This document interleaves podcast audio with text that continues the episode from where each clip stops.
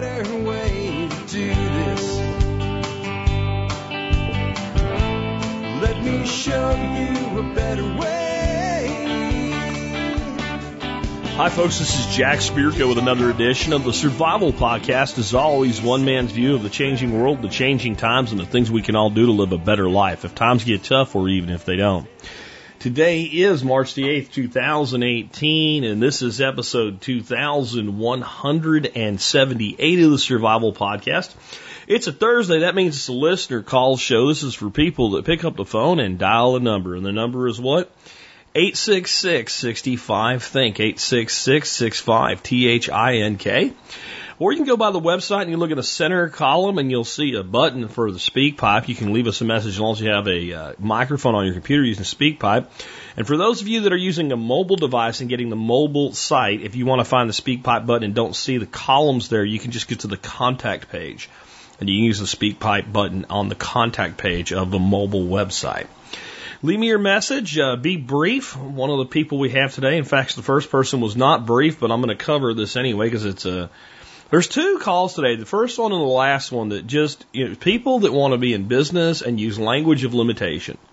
Uh, and and don't understand certain principles, and uh, hopefully they're both teachable moments. But brief is the key. Brief. Ask the question immediately. Make the point immediately and then give me details. And that will make it more likely that you'll get on the air. I won't always be benevolent and let rambling questions on the air, even though I'm doing so a little bit today. Uh, here's what we're going to be talking about. I got changing technology and building a YouTube channel. I have the 22 Hornet versus the 17 WSM. I have homesteading as a renter. I have thoughts on what it takes to reload ammo as a business. Apparently, you do need an FFL. We'll talk just a little bit about that. We have something called rum and coke encryption. And I'm going to tell you a little bit about another type of encryption called book code today. Uh, we have a question. What are the effects of the Trump tariffs and where does the money go from tariffs? When you collect, when the government collects tariffs, where does the money go? Uh, choosing a plant for erosion control and thoughts on patents and marketing of a product. All of that and more in just a bit. Before we do that, let's hear from our two sponsors of the day. Sponsor of the day number one today is RidgeWallet.com. Uh, you know, Ridge Wallet is one of the two new sponsors that I brought on in 2018. It's been a long time since I brought sponsors on, mainly because my, my sponsors stick around so long. I only have so much space available. But when I saw their product, I was intrigued and I thought, yeah, this looks like something my audience would probably like. Because one of the things I always think of with a sponsor is, will I be able to help them? I don't want them just because they're willing to pay me money and get branding recognition. I want to be able to complete sales for them. And with Ridge Wallet, we've been able to do that, I think. They seem pretty happy. And I'm happy because they sent me a Ridge Wallet. And you know what I thought when I looked at it? I don't know if I'm going to like this or not personally for my own use. And I, I took that big lump that's been on my butt for years of a wallet and I cleaned it out and just put the stuff that would fit in the Ridge wallet in there and looked at all the stuff that was still in the wallet and said, you know, I don't really need those things started calling my wallet my front pocket versus my back and not being a, a guy that's out there that somebody could be stealing my, my RFID information off my credit cards. Since doing that, I have really found that I love the Ridge wallet a whole bunch. The security's nice, but the convenience is nice too. Uh, check them out today at ridgewallet.com and remember, if you, uh, if you are an MSB member, you do qualify for a discount at ridgewallet.com. They've got some other cool stuff besides the wallet there as well, so check it all out. Next up today, jmbullion.com. Um, silver and gold to me are the best form of wealth to preserve wealth and hand it down in your family. Um, there is even cryptocurrency does not stack up to the complete anonymity and ability to anonymously and privately transfer value from one party to another that silver and gold offers. The thing about silver and gold is it's the same. If you buy an American Silver Eagle one ounce from 20 different places, unless one of them's ripping you off with a counterfeit, it's all the same. That's why you can walk into any silver and gold pawn shop, etc., with a, a stack of them, and they'll pay you about the same money for them anywhere in the country. That's the whole point. So why would you pay more for it than you have to? Why would you pay for shipping when you don't have to? Why wouldn't you deal with a company that's that's run by by an individual who I could actually talk to and get an answer for you if something goes wrong? You know, why, why would you deal with anybody other than JM Bullion? And the answer is I can't give you a good reason to buy from anybody else.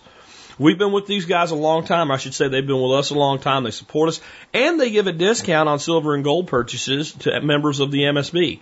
Check them out today, jmbullion.com. Remember my recommendation for silver and gold has stayed constant through the years.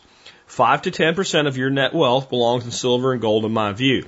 If you have zero right now, that doesn't mean go out and buy 5% of, of your net wealth tomorrow. It means do it slowly and smartly over time and adjust as things change.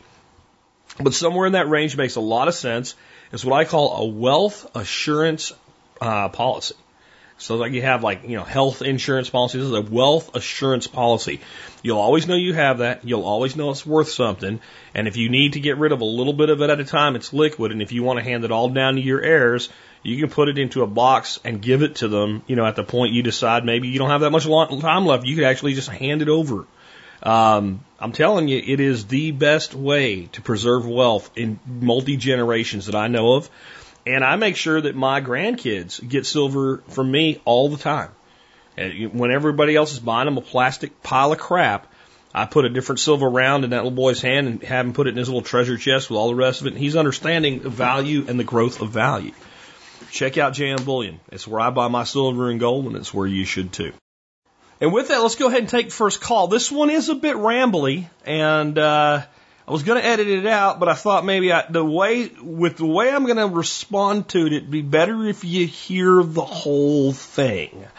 And when I say to be brief and follow certain rules to get on the air, I'm going to tell you that calls like this usually don't get on the air, and maybe listening to it, uh, you'll understand a little bit more of why. Anyway, I do want to help this guy, and I want to help other people think in this way. So let's hear from the caller. Hey, Jack, this is Matt from Missouri. First, uh, comment. So your comments on, you know, how to start a podcast and what equipment you need and things like that. Uh, that was really interesting to me because, you know, I have a degree in broadcasting. I have several degrees, but one of them's in broadcasting. And the tech that we used in the 90s when I started this, I was still cutting tape. And, uh, I could edit tape by ear like a champion.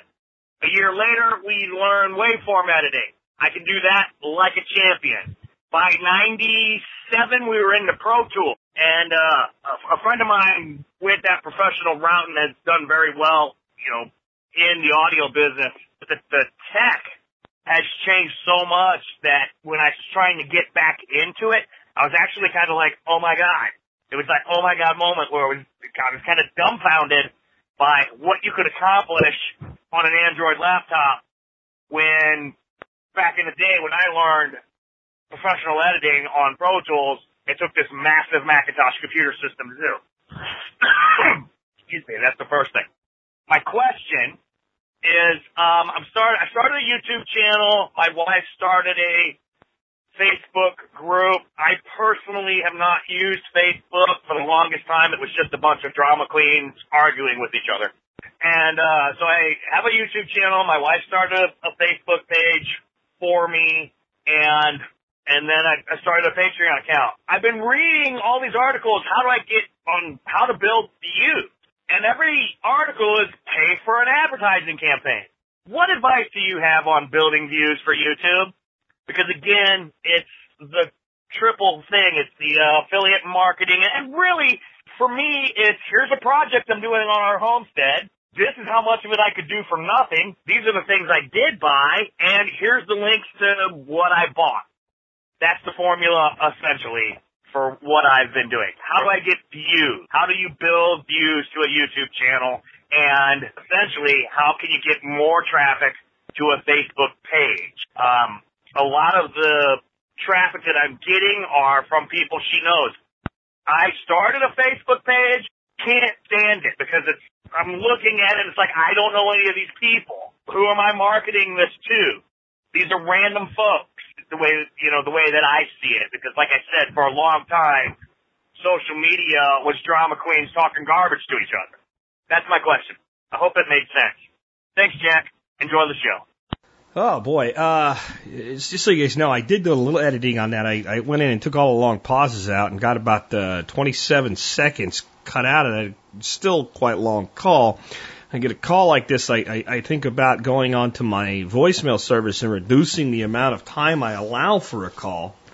Uh, there's a couple of different things here. One, let's start off with the, the good thing, and that's the advancement of technology. It is amazing the way technology has advanced, especially in, in all things, but in video and audio editing. I'll have one function uh, in Sony Vegas. Somebody else might be using Final Cut, doing a video edit uh, for something we're going to upload to YouTube. That where we can do a certain effect or whatever, and we can do that for you know eight hundred dollars worth of software. Not for the one effect, for the software package that does all the editing, rendering, conversions, etc. That also includes that one effect.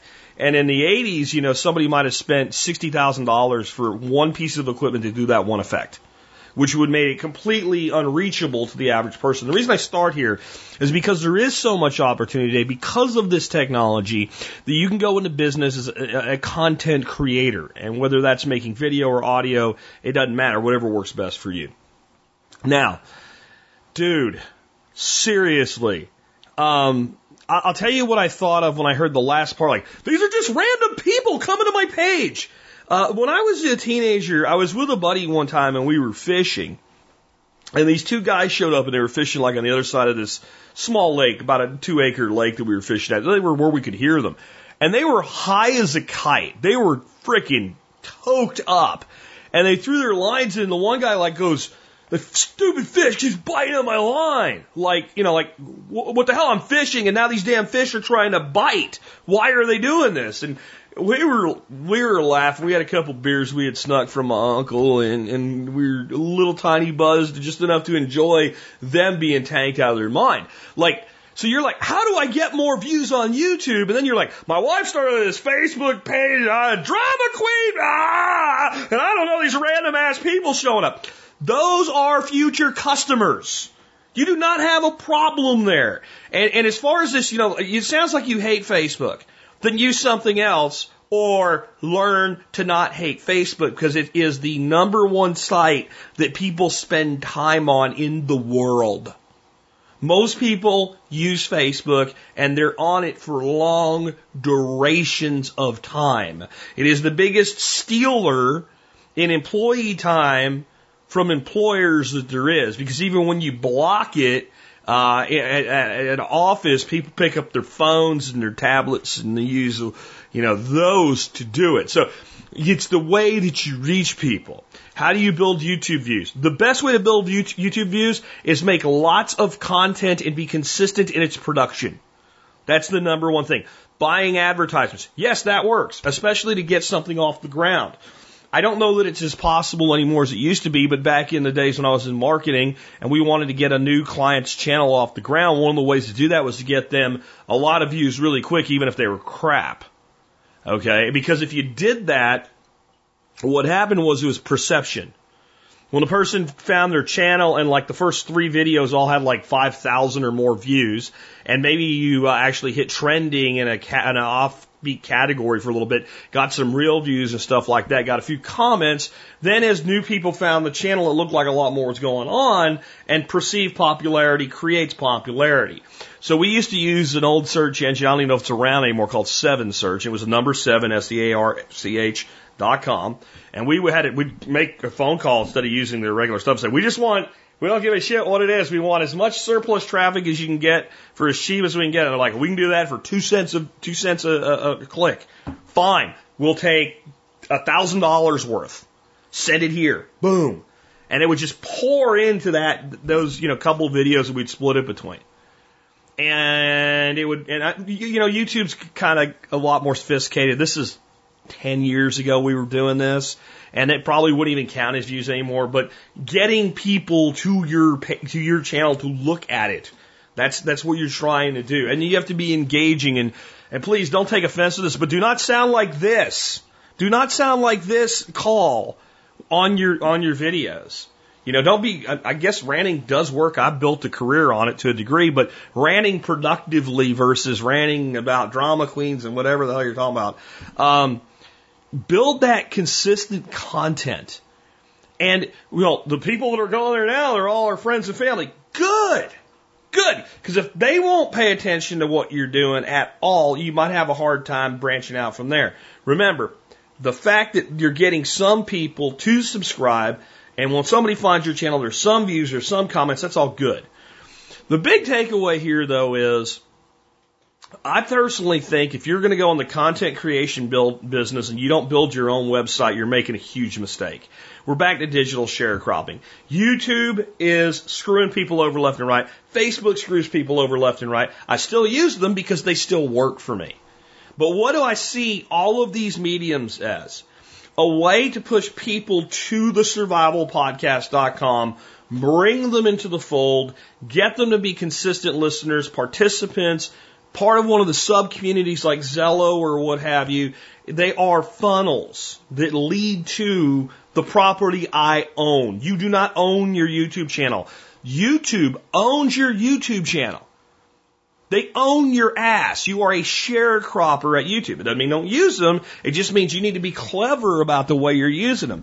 I don't spend a lot of time making tons of YouTube content. I'll put out a video here, a video there, what have you. It's not my primary means, but it is a way that people find out about me. They're interested in my content. Next thing you know, they check out my website. They subscribe to the email list. They become an MSB member. They, they go, well, I like this podcast. So they subscribe on iTunes or Stitcher or whatever. And it's my content and it's me. And that's what you're really marketing. Advertising, sure. But if you're going to advertise, then you need to have goals. And I mean, this is really beyond what I can do in a segment. I mean, you need to be thinking about, like, if I'm going to pay to have people come see a video, it's going to be a very special video that has a very specific hook. And I want that person within 30 seconds hooked to I want more from this person. And it might be a video like, hey, I really would love to have you as a subscriber. Here's what I'll teach you if you'll subscribe to my channel right now at that button right there. You know? And it, then it's got to be compelling and quick. And then that video is going to be two and a half minutes maximum. That's going to be a short video because people will make a determination initially on whether or not to watch your video based on how long it is. And if it's 25 minutes long, unless it's something they really want to know about, like, hey, I have a new heart. Do you need a new heart for a heart transplant? Then they'll listen to you no matter what. But if it's not that important to them and it's 22 minutes from some guy they never heard of, then that's probably not a good place to dump traffic to. So you're going to have to think about this long term. Lastly, you use two different words to describe the same thing, and it really matters which one it really is. You said your wife created a Facebook group for you, and you said your wife created a Facebook page for you. Groups and pages are different. I know you're not a Facebook user, so you don't know that, but they're very different. A page is something like a brand page, like Coca-Cola has a brand page. A group means that not only you can post there, but other people can post there too. But you control it, you administer it. You can take somebody away, you can ban them, you can block them, you can make it public or private. I like public groups if you can do it because it makes your content shareable with other groups and other people. The reason you want a, a group is I'll put out the same piece of content on my page with 100,000 people subscribe to it and 1,100 will see it. I'll put it in the group where we have about six or 8,000 or something like that. Now I don't know what it is. And you know, 5,000 people will see it. Groups have a big advantage. So if you're de- dealing with a page right now, I'd get rid of it and I'd set up a group or I'd take the group, I'd create a group and attach it to the page and I'd market the group and I'd use the page kind of as a secondary thing. But I mean, you, you're sitting here basically saying Facebook sucks balls, but how do I use it? Well, you either find another thing to work with or you stop bitching about Facebook and learn to use it. And the way I look at it is, since it's the number one way people communicate ideas today, then I'm going to use it even if I don't like it, and you might find that you do like it. And quit ranting about drama queens because you sound like one when you're doing it, dude. I'm sorry. Listen to your own call again. And remember, I made it better before I put it on the air. Sorry, man. Uh, anyway, let's take another one. Hey, Jack. Uh, question, uh, thoughts on a 17 WSM versus a 22 Hornet. Uh, just looking at both of those calibers, one being rimfire, one being center fire. I have stuff so I could reload, so that's not a concern for me with the 22 Hornet. I'm a little bit partial to that just because of looks kind of like an old 300 H and H style uh, cartridge and just kind of liking that, but liking the rimfire version 17 WSM. Uh, anyway, just wondering what your thoughts were on those two calibers. Thanks. Bye. Well, this is one of those questions where there's not a wrong answer. There's there is no wrong answer. I think both of those rounds are really great medium range varmint rounds. Uh, and they also do have the capability to take big game, especially at closer ranges, especially with things like a headshot. Um, not even going to the, the, the Winchester Super Magnum 17. I've seen people shoot hogs in the head. I don't recommend it, but I've seen it done uh, with the 17 HMR, and uh, it just absolutely like somebody shut the light bulb off. Because when your brain explodes, you're dead. That's how that works. Um, I've I've personally shot game uh, larger than you would probably be recommended with a 22 Hornet in the head, and it also shuts the light bulb off. Comparing the two, you really have no need to compare the two until you push out past about 175 to 225 yards in that range. And at that point, the 17 has flatter trajectory than the 22 Hornet. You're looking at a couple inches of difference in drop. Uh, you cite the the the 17 HMR, and uh, did I say the Hornet has? About, I meant the the 17 has uh, less drop than the Hornet is what I meant to say by a couple inches. If you take the 17 HMR, or not the HMR, the WSM, and you sight that in at about one inch high uh, at 100 yards, it's it's damn near flat out to 200 to 225 yards. It'll be an inch down, but that's within your margin of error. And when you are within the shooter's margin of error uh, in drop, then you are flat. Uh, where the 22 Hornet, you know, you you maybe sight that in an inch high at 100 yards, you're going to be about four inches for most, not all loads, down at about 200. It's still, if you know your weapon, you know your range, they're both 200 to 225 yard cartridges. You can play with them and show off and make longer shots if you want to. In wind, both of them have terrible drift. The 17 actually has more though. So you have a little less wind drift with the 22 Hornet than you do with the 17. Personally, if it was me, I would I would get a 22 Hornet because you reload. If you didn't reload, I'd say I don't really care. Do whatever you want. They're both a little bit hard to find rounds. Uh, you know, you don't see them in every single place that sells ammunition. Uh, but if you reload, you know, you get yourself a couple hundred rounds of 22 Hornet brass, you, you're, you're good for a long, long, long time. If you can, I would get a rifle that would be easily convertible to what's called K Hornet, 22K Hornet. And all that does is actually move the shoulders a little bit more forward. And you can eke out about 100 feet per second more with it, but that's not why I'm recommending it.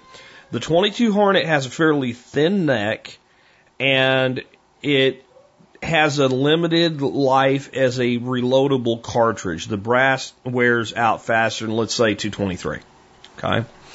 Um, but when you move that shoulder forward and you change a little bit of the way that the head spacing works and what have you, and where the pressure is exerted and how that all works out, you extend their case life by about double what they normally get by making that one little bitty change. That's all you really have to do. And it's a job that most gunsmiths can do, and you know it's going to take them longer to get started on it than it is going to finish it. It's a it's a fairly quick, short job. Uh, so it's it's it's definitely something I, a mod I would recommend. Again, as a reloader, now you have completely unlimited capabilities of what you can do with it.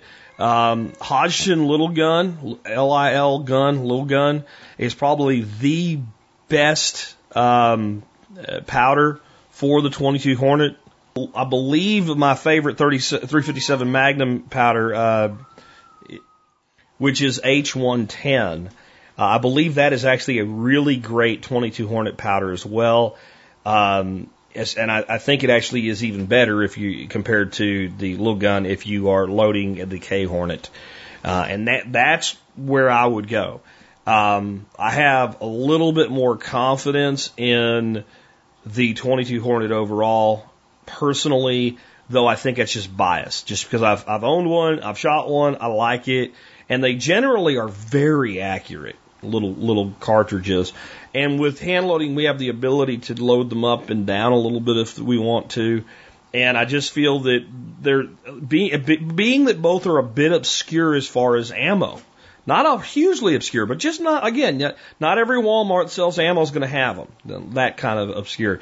The the if you you're committed to this level of round as a reloader, I think you'll enjoy the 22 Hornet more. Wouldn't fault you if you bought one of each, though, to tell you the truth. And I know a lot of people that just love the 17s, all of them. So it, it's up to you. But uh, again, I'd go with the Hornet. Let's take another call. Hi, Jack. This is James from Memphis, Tennessee. I was wondering, what homesteading steps do you recommend for somebody who is renting? Details. I'm currently renting where I live. It's a rather big yard, a corner yard, and I plan on being here somewhere in the neighborhood between a year to a year and a half from now. I have implemented a quail system. I'm in the process of implementing that now. I have a couple of garden beds, an aquaponics system I think I'm going to start up here in the next couple of weeks, a wicking bed, a worm bin to handle the compost, and some container planting. I was wondering if there's anything else you'd recommend, anything you'd steer me away from. Any advice would be appreciated. Thanks, Jack. Well, all of the things that you've done sound like reasonable things to me. Uh, as a renter, uh, or even as a short-term homeowner, I, I want anything I do to be portable, uh, or to be no real loss. Put some garden beds in, not really a loss. You know, you, you, the production you get out of even a year of a garden, a good, well-run garden bed pays for the garden bed. Plus, you're developing the skill set, you're developing a knowledge base of what plants really work best for you and things like that.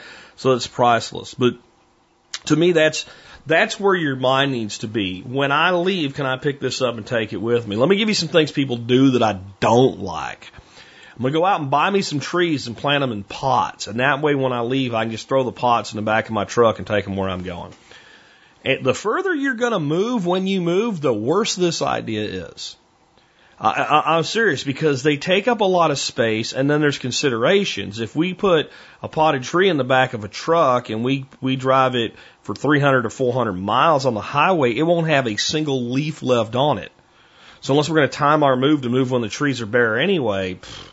Now we have five or six of those trees. They take up a good part of the truck bed and they're bulky and odd and they don't really fit together nice and evenly and you can't stack on top of them and you can't really stack them on other things. So now we're taking an extra trip over some trees. So that's one I did myself. I had a couple dwarf peach trees that I took up to Arkansas.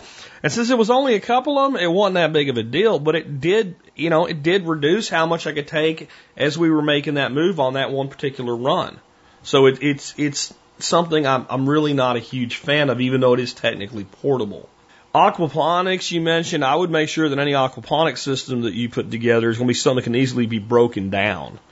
Um, and, you know, so that it can be, you know, translocated. Uh, and I would keep it rather small at this point, again, because of bulk, uh, the type of thing. Make sure it's something that your, you know, your landlord's not going to have any problem with. And, and, and, I, you know, again, I think the kind of things you're doing, quail and aquaponics and gardening, that's, that's really kind of the stuff to do.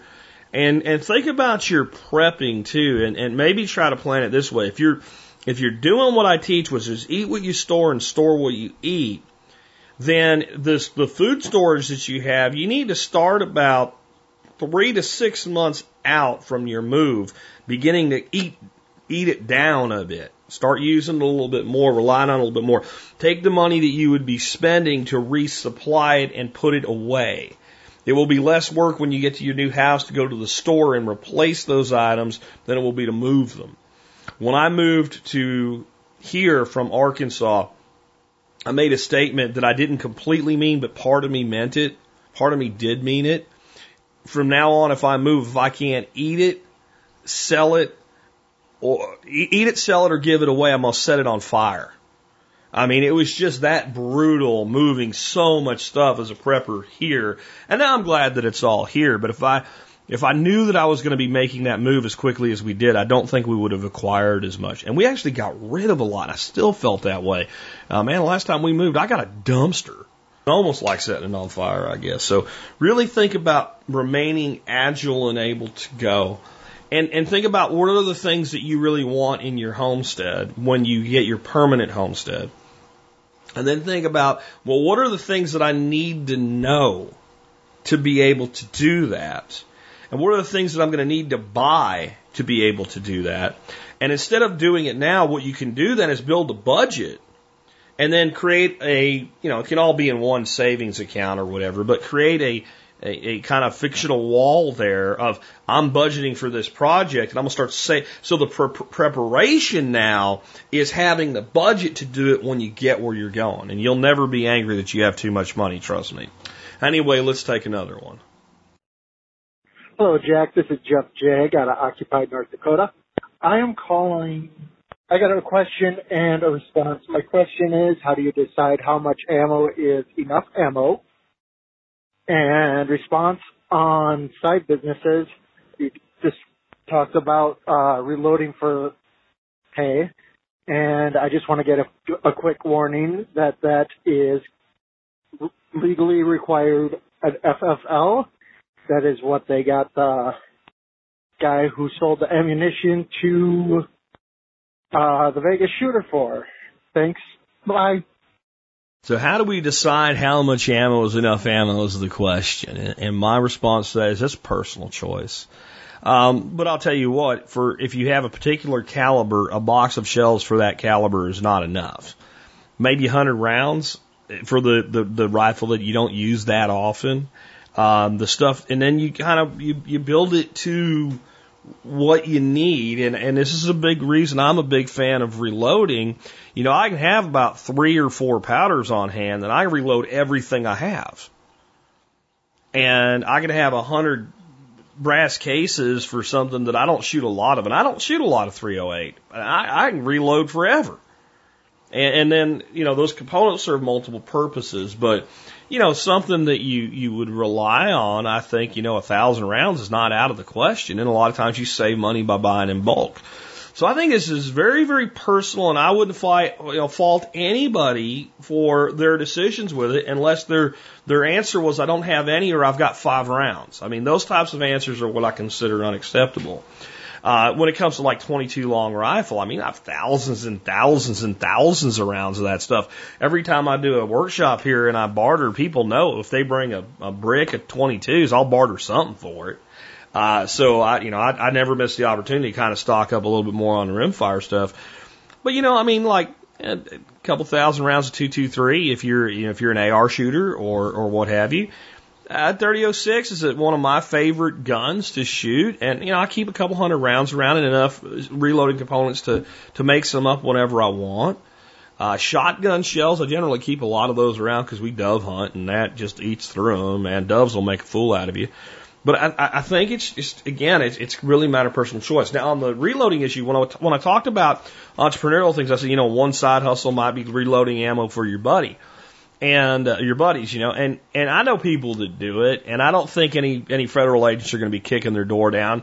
But you think of how they're doing it. it. It's Joe and Tom are friends, and and Joe reloads, and Tom knows that, and Joe says, "Hey, how much to reload me a couple boxes of 3006 with these particular components in it?" And they do it for each other. I'm not advocating you do it because technically we just heard it's against law. You need an FFL to do it. I will say this we also talked recently about things you can do to, to insulate yourself against future gun laws. And I said getting a Curio and Relic FFL license is one of those things. You know, getting a, a, a, a you know everyday garden variety FFL isn't like it's something that's really that hard to do, and, and it's not that expensive. It's uh, I think 150, 200 bucks on average.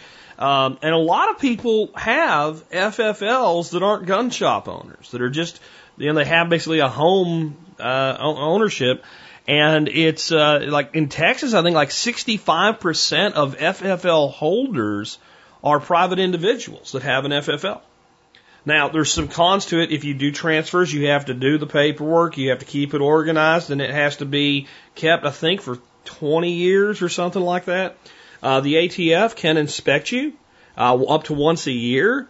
The average uh, individual that is uh, an individual FFL holder is inspected on average once every 30 years So it ain't like it happens a lot, but they can. You have to have security, etc. If you actually have guns being shipped to your home, you need to be there. If you have a day job, it doesn't work out as well. They do allow offsite uh, addresses and security if you can set that up uh, to have uh, weapons shipped in, but you know you can get an FFL. And if you're doing it just so you can reload ammunition, uh, I don't know exactly what type of FFL you need for that, but the, the, the problems with the guns and the paperwork wouldn't be an issue, but it'd be there if you needed it. And I think it's something that can at least pay for itself. I think most FFL holders charge about 20 bucks to do a firearms transfer and an instant background check and all that good stuff. So if you're looking at 200 bucks for three years, you need to do, you know, uh, 10 at 20 bucks and you're you, over three years and you're back. Uh, it also opens up the ability to buy your own guns. Most gunsmiths have an FFL. So I, I think that if, if you really wanted to do it, is let's say if you're a reloader and you wanted to do it to be able to reload and sell above board, so to say, um, you know, I mean, you don't have to do that much reloading for people. If you can't make 200 bucks over three years, well, then I don't think it's a good side hustle. Now, I do wonder about certain things to keep your nose clean if you just want to do it as a hobby thing with, you know, make 50 bucks a month or something. Uh, like, if Joe comes to me and buys the components and gives me the components and I charge him for the service of my, using my equipment, but I happen to do it for him. Is that selling ammunition? I don't know that it is, but I know that for a gunsmith to even take your gun and work on it because they're taking possession of the weapon that they do not own, they, they have to have an FFL. Of course, you know, in like Texas, there's no requirements to transfer a gun from one private citizen to another. So I guess I could give Joe my gun and he could do some work and sell it back to me for the 90 bucks he was going to. See, I think there's all these loopholes, but you need to be careful with them. And I think, you know, again, obtaining an FFL may be really, really a smart thing for a lot of people to think about doing for a variety of reasons. Um, again, though, it does invite Big Brother into your life, um, but it's also, I'm going to tell you the truth. The people that have FFLs, concealed carry permits, things like that, law enforcement generally looks on them very positively because they've gone through additional background checks and things like that. So, just a thought there. Let's take another one. Hey, Jack, this is Ben. I've been listening to your show forever. Love it. Just a quick note on encryption. I know you talked about using one-off encryption for a long time and the packets you're going to build for your family and stuff. I actually use a rum and coke encryption. And if you look at that, that's 10 letters. They don't repeat. So if you want to make a cipher, you just put rum and coke and start with number one and go right up. And then that's a way you can just use it without even using numbers. It won't be broken. Well, a cryptologist would break it real easy, but it's not going to be broken real time. And, uh, actually got that from an old Marine that fought in Somalia. And then as a Marine in Iraq, I used it in 2003 and 2008. Believe it or not, our military didn't, wasn't using encrypt, all encrypted radios at that time. So it actually works and I've used it before and it's really easy to pass to everybody. And then if you're doing your packets and stuff, you can always just put a little note there, asterisk, don't forget the rum and coke, something like that to remember your encryption. Just a quick comment. Love the show. Been listening since you've been screaming at people in the Jetta on the road. Kind of miss those every once in a while. Have a great day. This is Ben from modernselfprotection.com. So that's interesting. I'd never heard of that before. So obviously you wouldn't forget the phrase rum and coke, and since rum and coke um, is a is ten letters, R would be zero, U would be one, M would be two. In case anybody didn't get what he was saying. So once you know that, then we can just use those letters to do any any number combination in encryption. And like I said, a cryptologist would break that pretty damn fast, especially if you had an asterisk said, remember the rum and coke as the key. But if everybody in your group knew the phrase, it'd be not hard, but it, it's not something that your identity thief's going to break. They wouldn't even know what they're looking at. Now, my one-off encryption, I think, is also very effective because let's say you had a bank account at Bank of America. I don't know why you would, but let's say you did, and you had Bank of America, and you do what I say, which is you add a one and a dash to the front of it and a zero to the end of it, or anything you want to the end of it, and you put dashes in, it looks like a phone number. And then you change the numbers by one off or two off or three off, whatever it is. If you did three off, uh, then a one would become a four.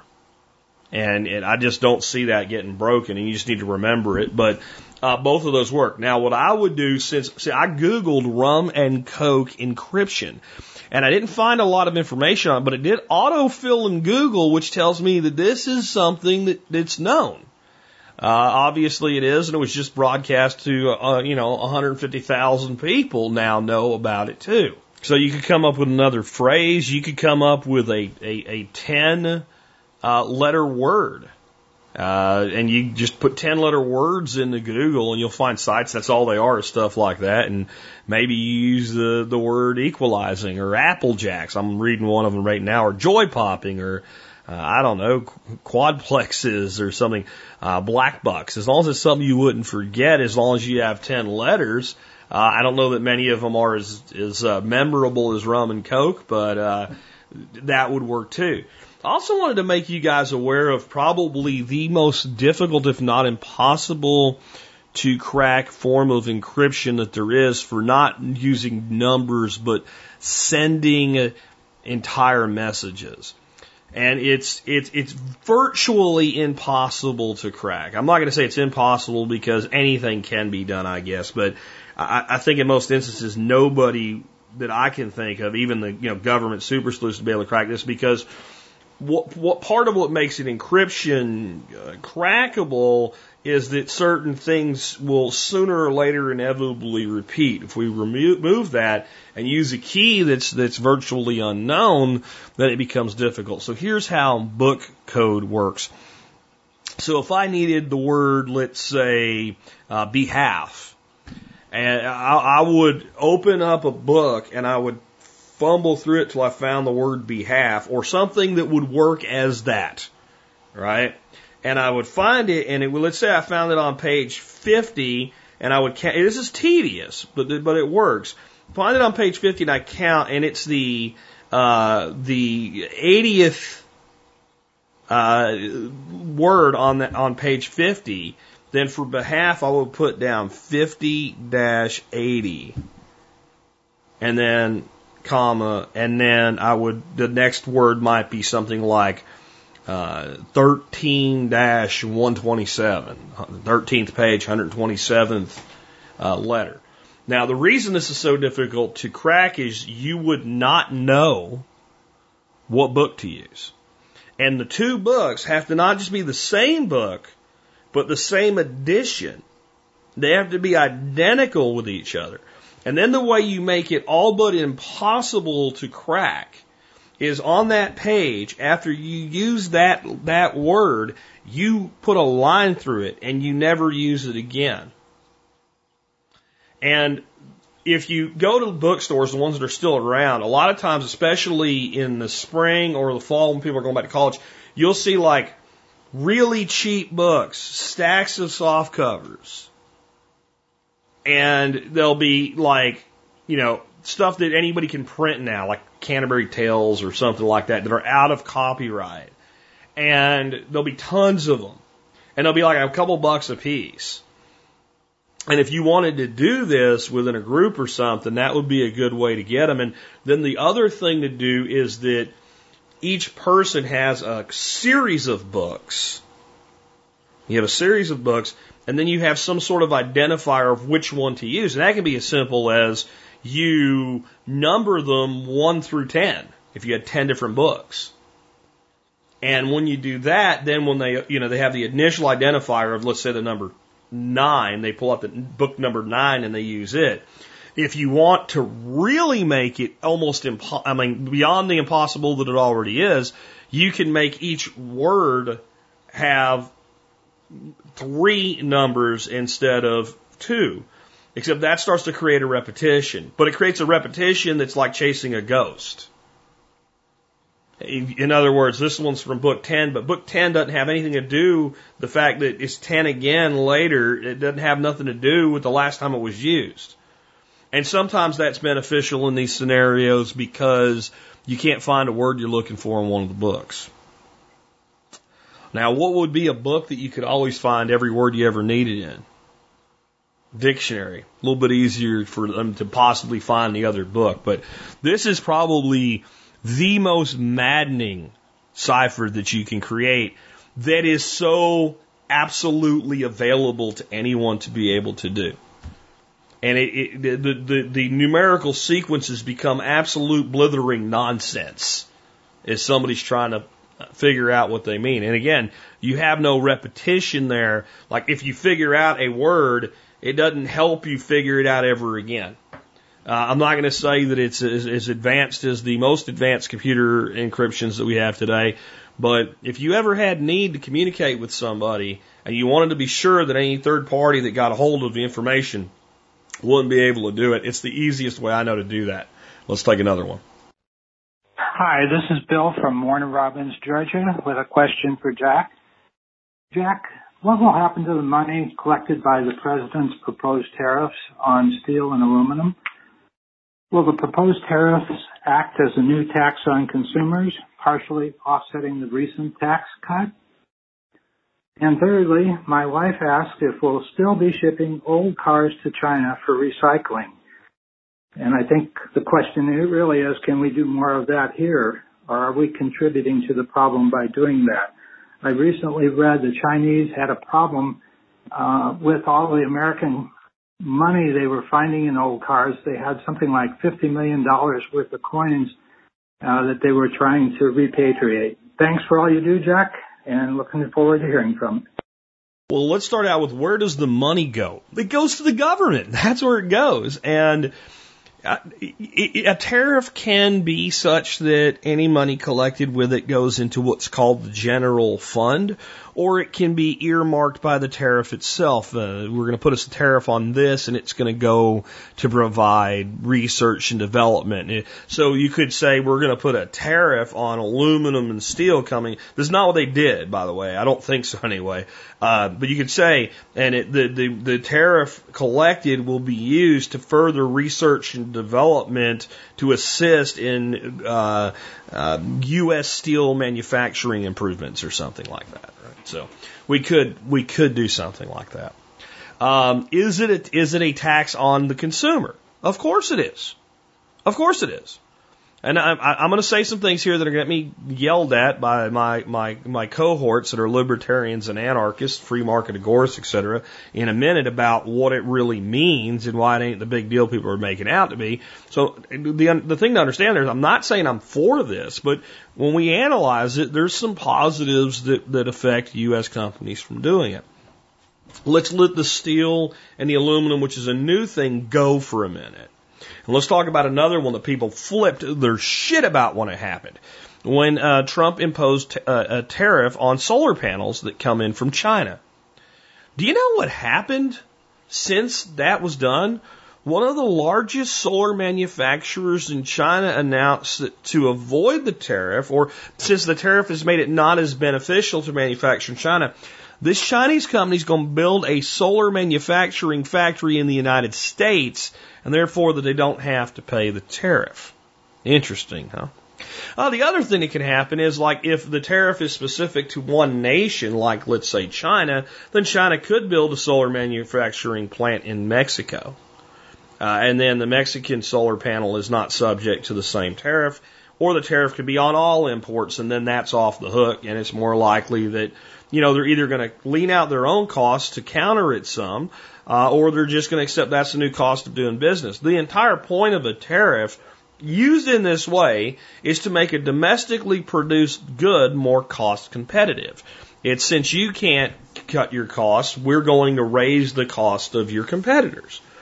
And there's a lot of reasons for cost differential. It's not just all about currency exchange and people in China work for slave wages. Um, one of the biggest expenses that you have as an employer in the United States is health insurance for your employees. I know some of you have jobs where they don't pay for it, but a lot of companies have to. Depends on certainty. Did you get a waiver from Obama? No, well, and you're pretty much, if you're over a certain size, you're doing it.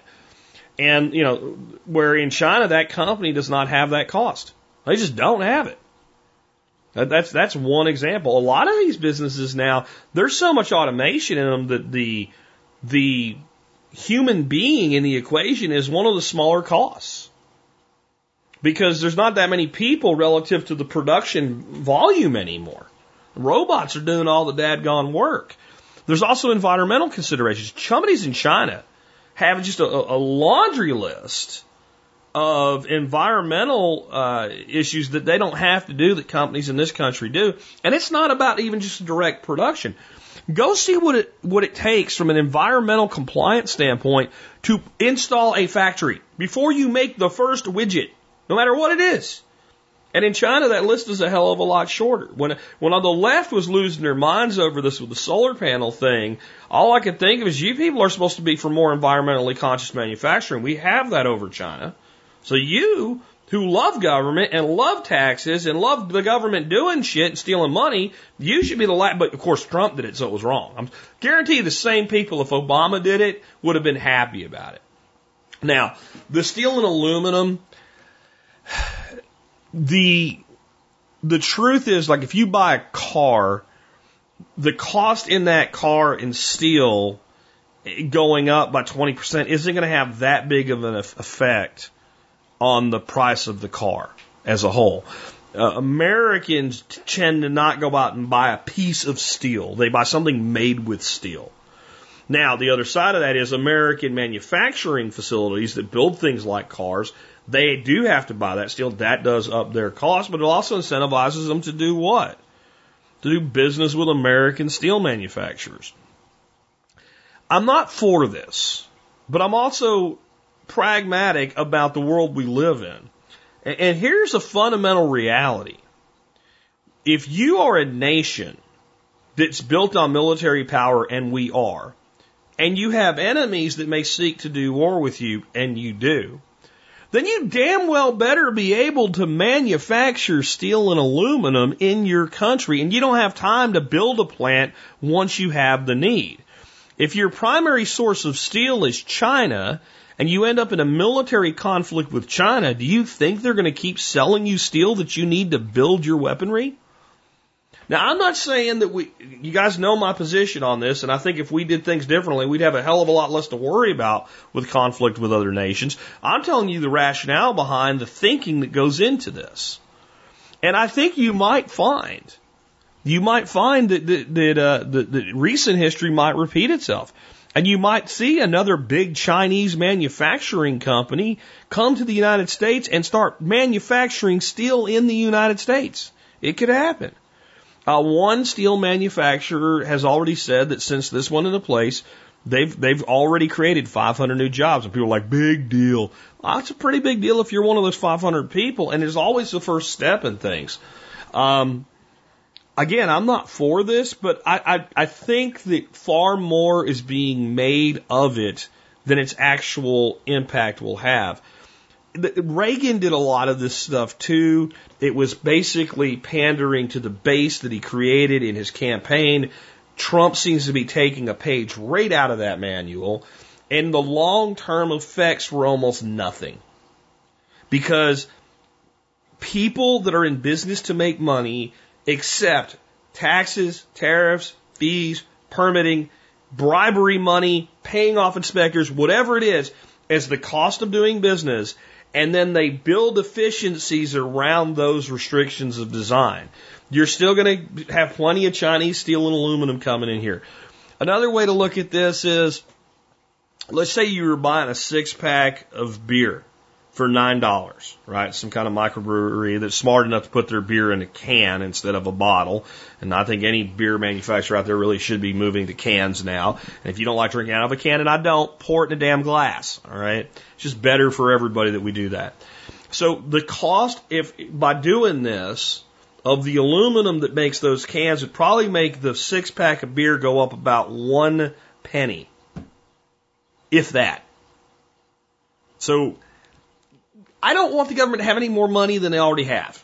But uh, if you're buying a $9.89 six pack of beer, you're not going to not buy it or even notice that it was $9.90.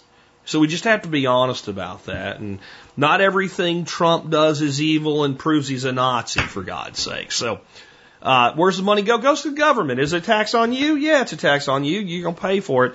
Uh, and the same people that'll bitch about that will be the ones with a big sticker on their car that says "Buy American." So I, I don't know what to tell you about that.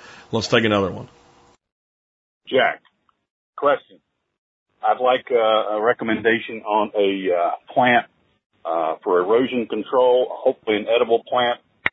Uh, details.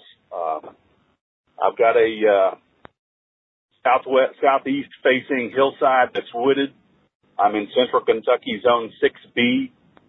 Uh, it's infested with uh, hybrid uh, honeysuckle bushes that I want to eradicate, but I'm afraid that uh, I'll create an erosion problem. It's a steep slope.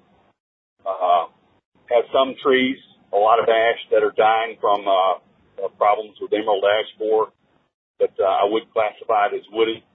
Uh, pretty significant amount of shade. So I'm looking for something that would uh, hold the soil and uh, be edible as an understudy plant uh, after I eradicate the, uh, the honeysuckle bushes. Thanks. Bye. I am going to start out with do not eradicate the honeysuckle. Don't do it because you will create an erosion problem. Your gut is right. Your instincts are correct. What you want to do is control the honeysuckle so that it doesn't envelop whatever you plant, plant right in amongst it, keep cutting it back and throwing it to the ground because then you got chop and drop mulch that's a, a hardy nitrogen fixer that grows natively by itself where you're trying to do this. Um, I would look at successing it either into forest. You can plant trees on a slope like that. You can't do much else with it. Uh, or maybe some sort of uh, like another plant that would work good in there would be something like autumn olive that would give you something edible. That's about it. I mean, tough and handles a slope like that. What I would personally do is I would go in and I would put little mini terraces in, footpath terraces, and I would plant just above them or just below them so that you can get in and do this work.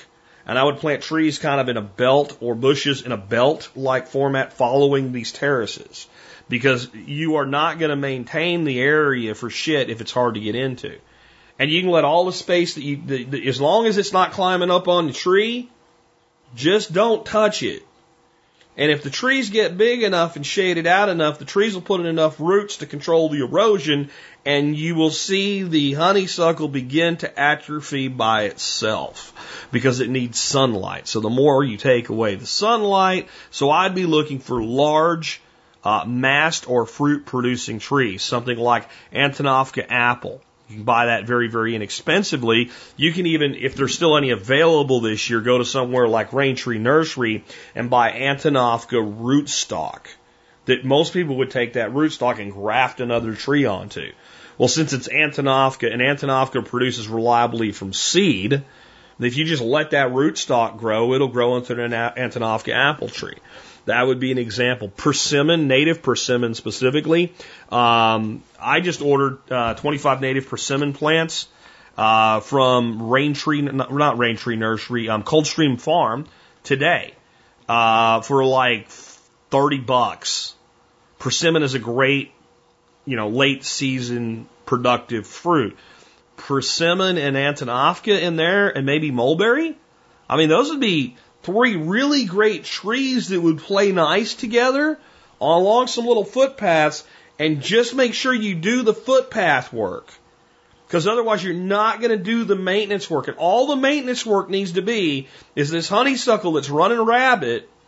Just keep it off the trees. That's it. And otherwise leave it alone. And you, and you, I mean, it's just, it is your mulch. You cut it and you throw it around the trees, and you cut it and you throw it around the trees. And you probably do this once a month for a couple years during the growing season. And don't plant those trees too damn deep. That's the big mistake people make with trees, especially on a slope. Make sure that the root flare is visible, and you might even cut in a little shelf where that tree gets planted.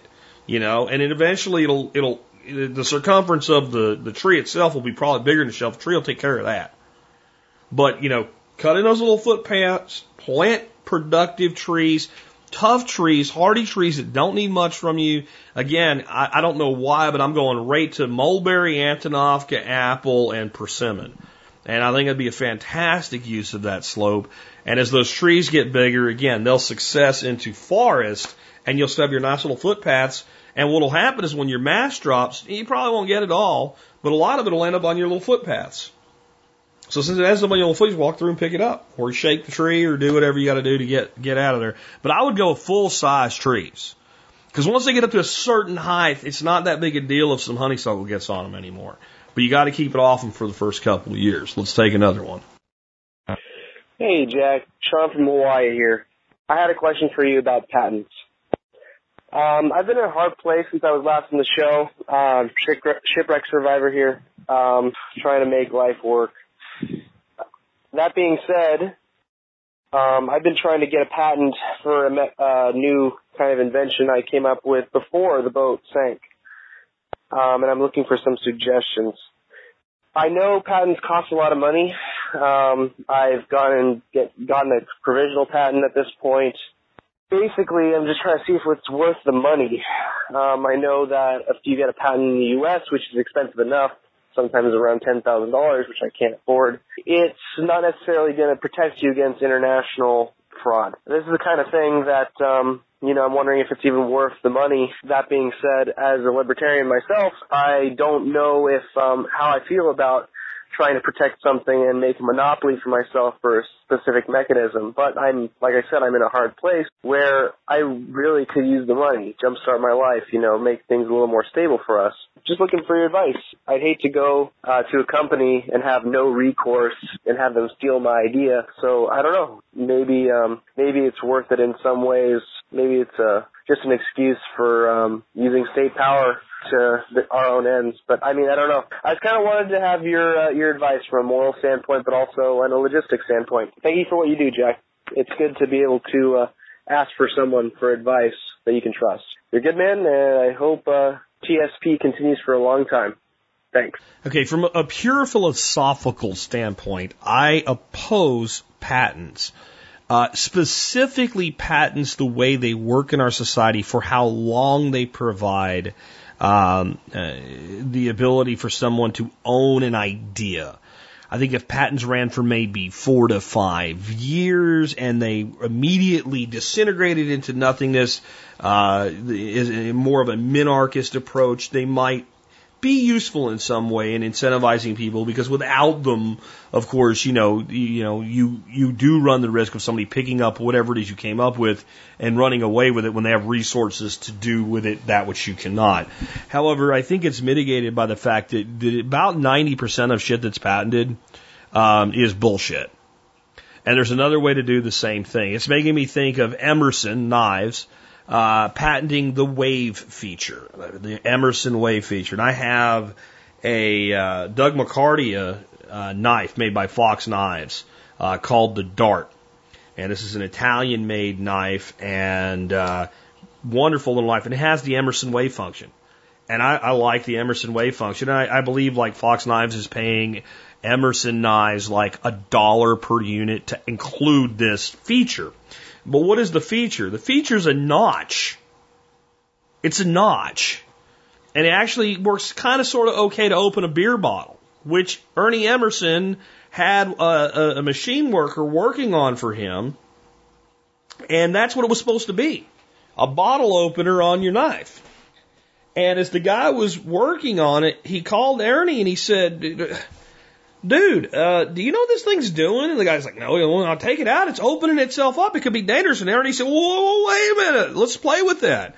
And they, you know, came up with kind of the right size and what have you, where on a pocket draw the knife would deploy. And they patented it. So you know what people did? They put a little plate on the blade with a hook on it and it attached with a screw instead of being cut into the knife and, you know, there's a hundred different knife manufacturers out there making pocket open knives now. And some of them really like the wave feature and they're willing to give, you know, Emerson the buck or whatever. But, okay, from a, from a moral standpoint, being, and I'm looking at the knife and I like the feature, but being able to patent a notch, I see no world for that level of an ability to patent something. And if that's the type of thing you're talking about, not only is it immoral, in my opinion, to do so, but it's pointless because some, the, the majority of people that use the idea are just going to come at it from a different standpoint. I, I, the, the computer chips have been gotten around patent by hiring what are called technology version, virgins, and then you give them the specifications of what the chip's supposed to do, and they follow their own methodology to get there, and therefore the pre-existing patent does not qualify. So there's limits, but there are also the ex- exceptions. So I don't want patents to be, but it doesn't mean I wouldn't use them. I don't want to shoot you in the face with my gun, but if you break in my house, I will. And if you don't want to get shot in the face, don't break in my house. Your occupation of my domicile against my will changes the how willing I am to shoot you in the face.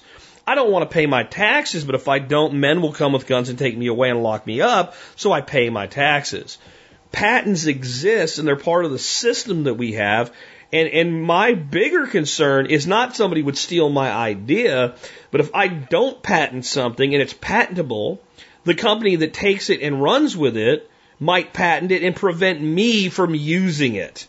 So I see patents from a moral standpoint more as a self defense.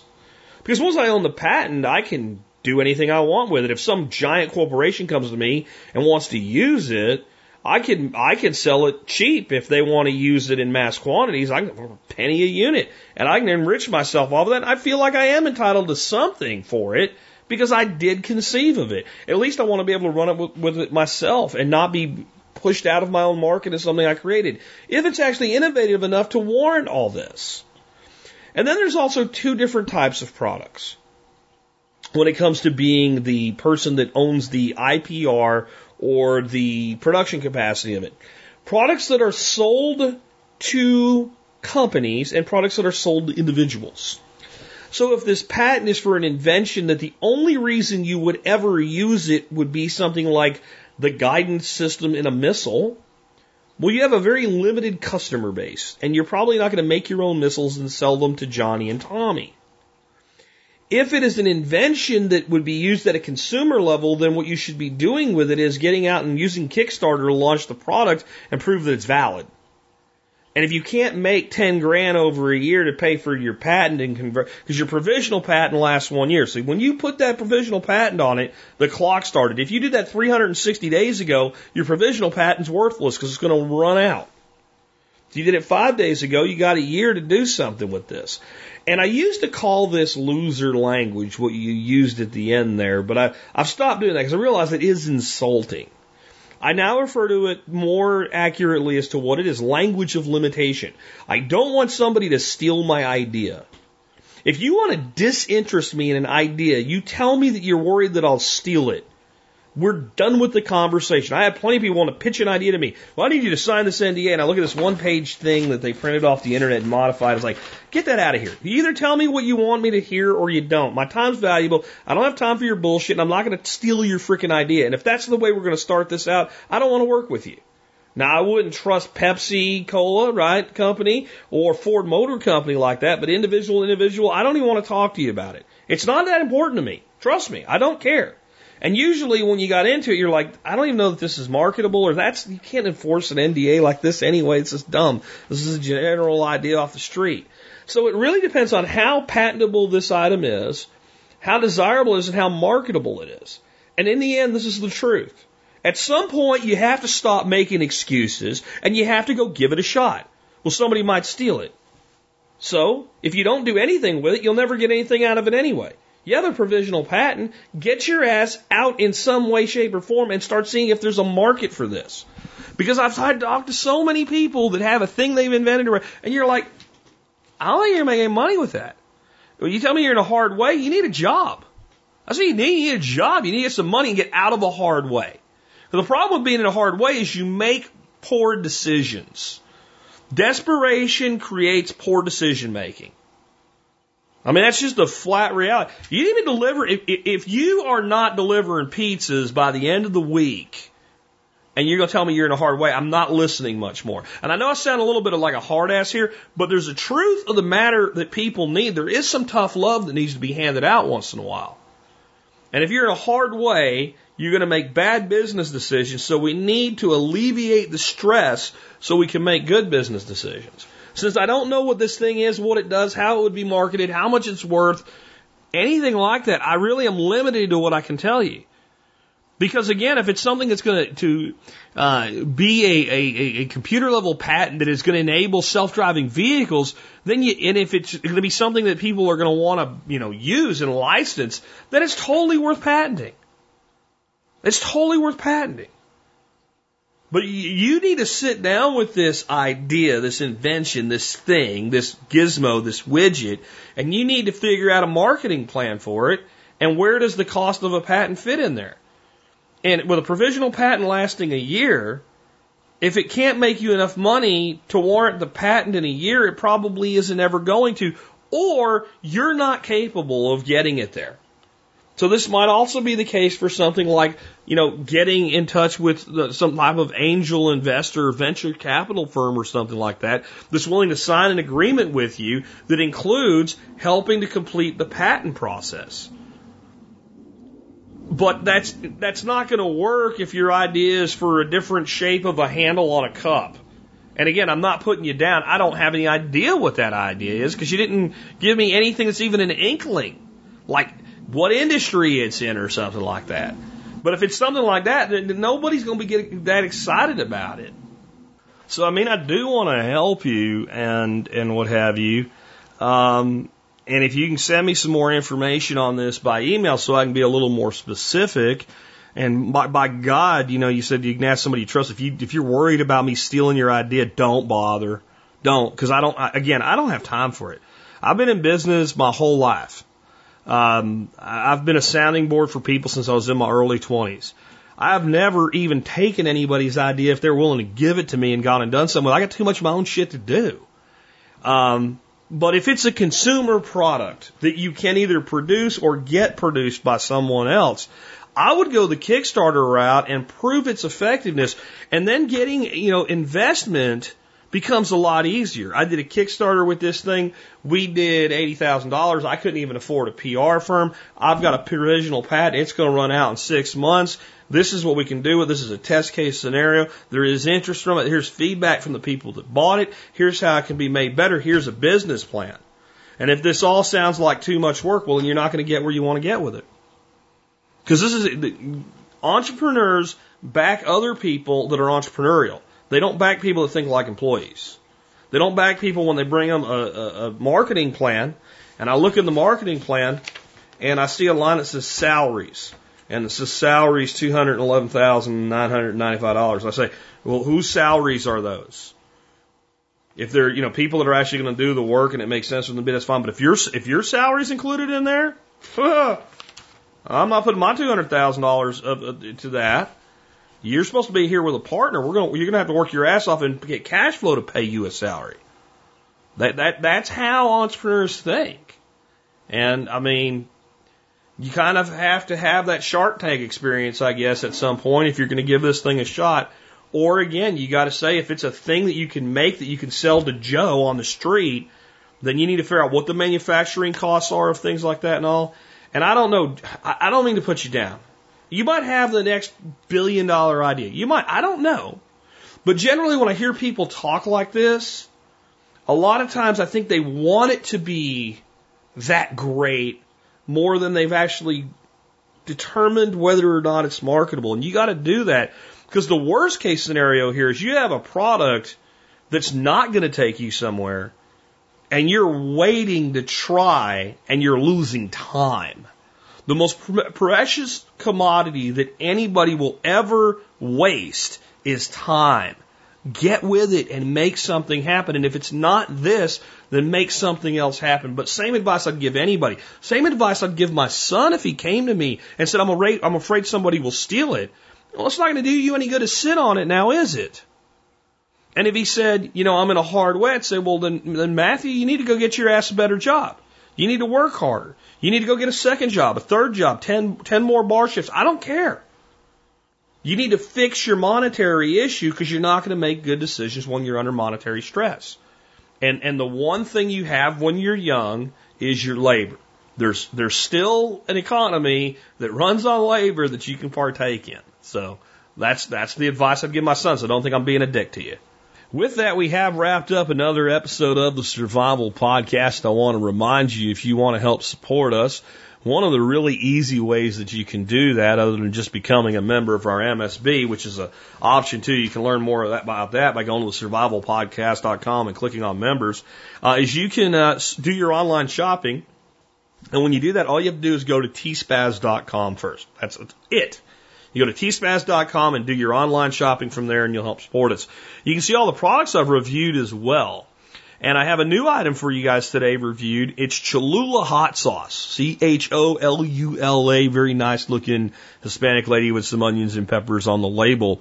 Uh, she seems to be very happy about the fact that she's on this bottle. I'm sure she's just an artist rendering of something. But anyway, I, you know, I do bring you guys food items and stuff like that. And, and yesterday, I was eating some leftover chicken wings and I grabbed the Cholula hot sauce and started sprinkling on them and I went, Jack, you, You've never featured this product.